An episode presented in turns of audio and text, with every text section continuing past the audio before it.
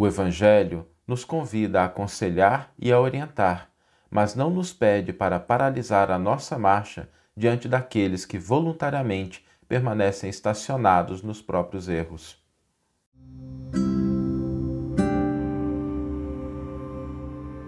Você está ouvindo o podcast O Evangelho por Emmanuel, um podcast dedicado à interpretação e ao estudo da Boa Nova de Jesus através da contribuição do benfeitor Emmanuel. Hoje nós vamos refletir sobre aquelas circunstâncias em que às vezes a gente é convidado a aconselhar, a orientar. Muitas vezes na vida a gente, diante de uma pessoa que está passando por uma dificuldade, por uma dúvida, né? E a gente, ou às vezes a pessoa está em erro, ela está cometendo alguma coisa que não deve, a gente tem a posição ali de orientar, de aconselhar. Agora, é preciso que a gente avalie qual é o resultado do tempo que a gente investe no aconselhamento, na orientação, no apontamento do caminho correto. Porque pessoas existem que, em função de ter sempre a possibilidade de ter uma orientação, de ter um conselho, acabam estacionando diante das próprias necessidades de progredir, de alterar percepções, de alterar sua maneira de ver as coisas, de alterar sua maneira de agir. E aí a gente orienta uma vez, a pessoa, ah, tá bom, muito legal isso. Aí depois ela volta ao mesmo padrão de comportamento. Aí volta a pedir orientação, conselho, a gente orienta, esclarece, e aí depois a pessoa volta ao mesmo padrão de comportamento. Às vezes a pessoa procura uma terceira vez e a gente diz o que deve ser feito, esclarece, às vezes dá até algum apoio, algum recurso, alguma possibilidade de auxiliar e a pessoa retorna ao mesmo padrão de comportamento. E quando nós encontramos essa indisposição de agir, nós devemos pensar um pouquinho sobre a nossa postura diante dos outros. Porque o Evangelho nos pede que aconselhemos, que orientemos, que auxiliemos. Mas o Evangelho não nos pede que a gente paralise a nossa marcha junto daqueles que voluntariamente, que de acordo com as próprias escolhas, optam por permanecerem estacionados. Não é isso que o Evangelho nos pede. Aliás, o Evangelho nos lembra sempre que quando nós encarnamos, quando a gente está na Terra, nós temos a nossa trajetória, a nossa proposta, que envolve um duplo sentido. A gente se corrigir, a gente se melhorar em relação aos nossos equívocos e a gente buscar o crescimento, o aperfeiçoamento, o aprimoramento, buscar a iluminação interior. E esse processo de buscar a iluminação anterior não pode se concretizar se nós ficamos paralisados diante daqueles que voluntariamente permanecem estacionados. Então é justo que a gente estenda a mão, é justo que a gente oriente, mas não é justo que a gente permaneça parado, paralisado junto daqueles que não desejam caminhar. Porque nós podemos produzir aí dois efeitos negativos.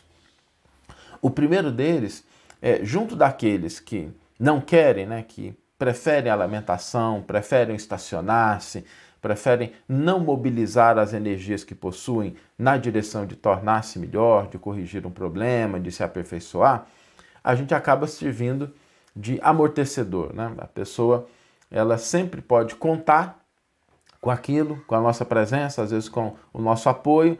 Então ela acaba tendo mais um motivo para ficar estacionada, porque sempre vai vir alguma coisa, um conselho, orientação, sempre vai vir algum apoio, então a pessoa permanece ali estacionada porque ela acredita que sempre pode contar com esse recurso, com essa possibilidade de auxílio, de orientação. E o outro aspecto negativo é que a gente paralisa a nossa marcha. Né?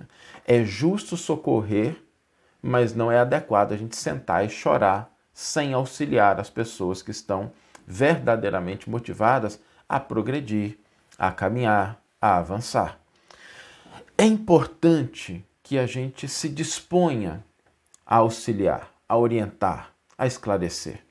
Mas o Evangelho nos convida à maturidade e não à ingenuidade ou à infantilidade.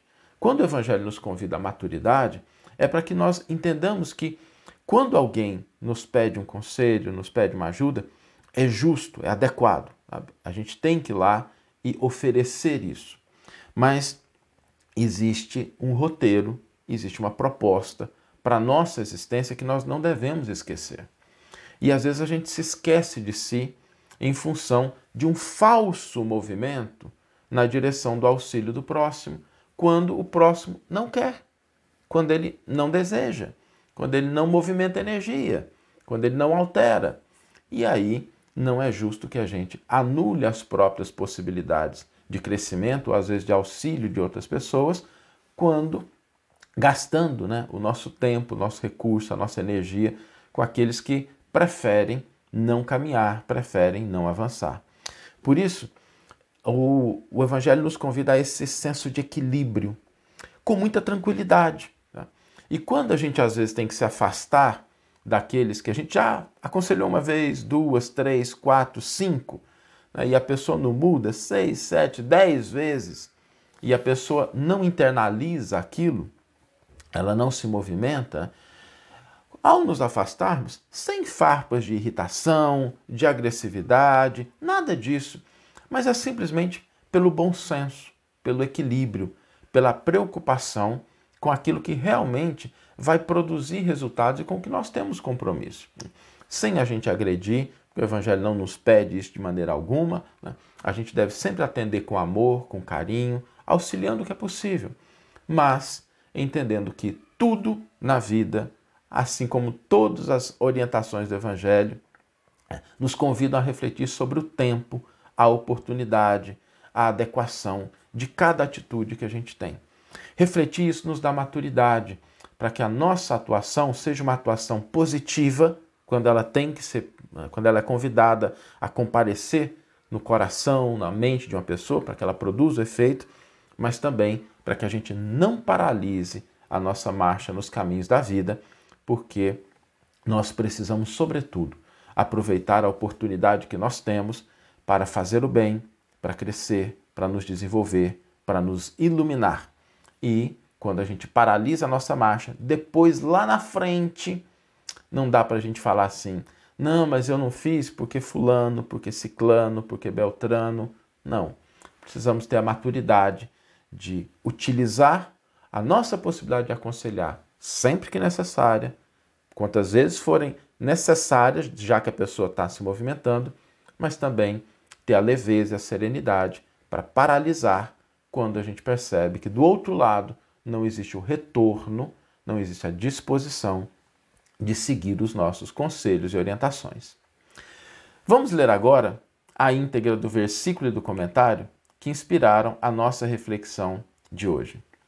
O versículo está numa carta que Paulo escreve a Tito. E essa carta de Paulo a Tito é uma carta muito importante porque Tito era um líder de uma comunidade cristã.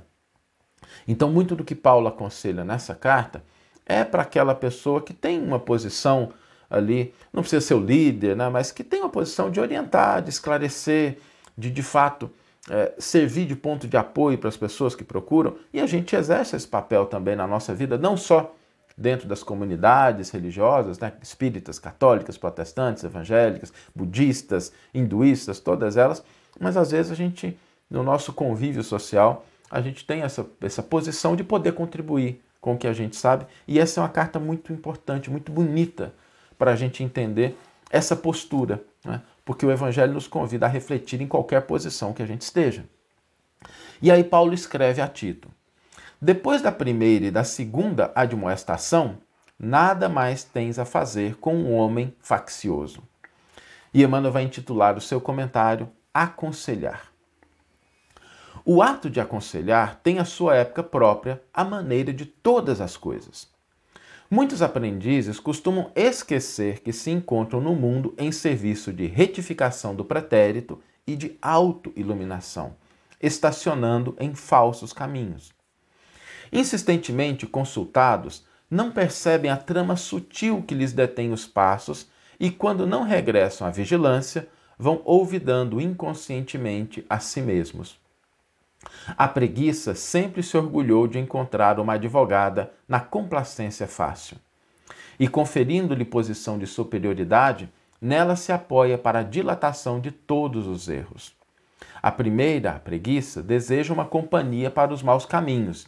A segunda, a complacência, a prova em vista da falsa situação de destaque em que foi colocada. Daí o veneno sutil da ociosidade que sempre busca os conselhos de sua mentora para fazer em seguida as ocultas o que bem entende, voltando sempre a se aconselhar novamente. Reportando-nos ao ensinamento de Paulo, não queremos dizer que a rebeldia ou a ignorância devam ser sumariamente condenadas, quando a própria heresia tem por vezes sua tarefa. Elas merecem uma ou outra admoestação. Devem ser credoras de nossa atividade fraternal. Mas, passado o tempo em que nosso concurso era suscetível de lhes restaurar as estradas, não será justo dar-lhes força para a irreflexão. Temos igualmente o nosso roteiro e as nossas próprias experiências. Estacionar com elas na falsa atitude de conselheiros seria desempenhar o papel da complacência frente à ociosidade criminosa. Que você tenha uma excelente manhã, uma excelente tarde ou uma excelente noite e que possamos nos encontrar no próximo episódio. Um grande abraço e até lá!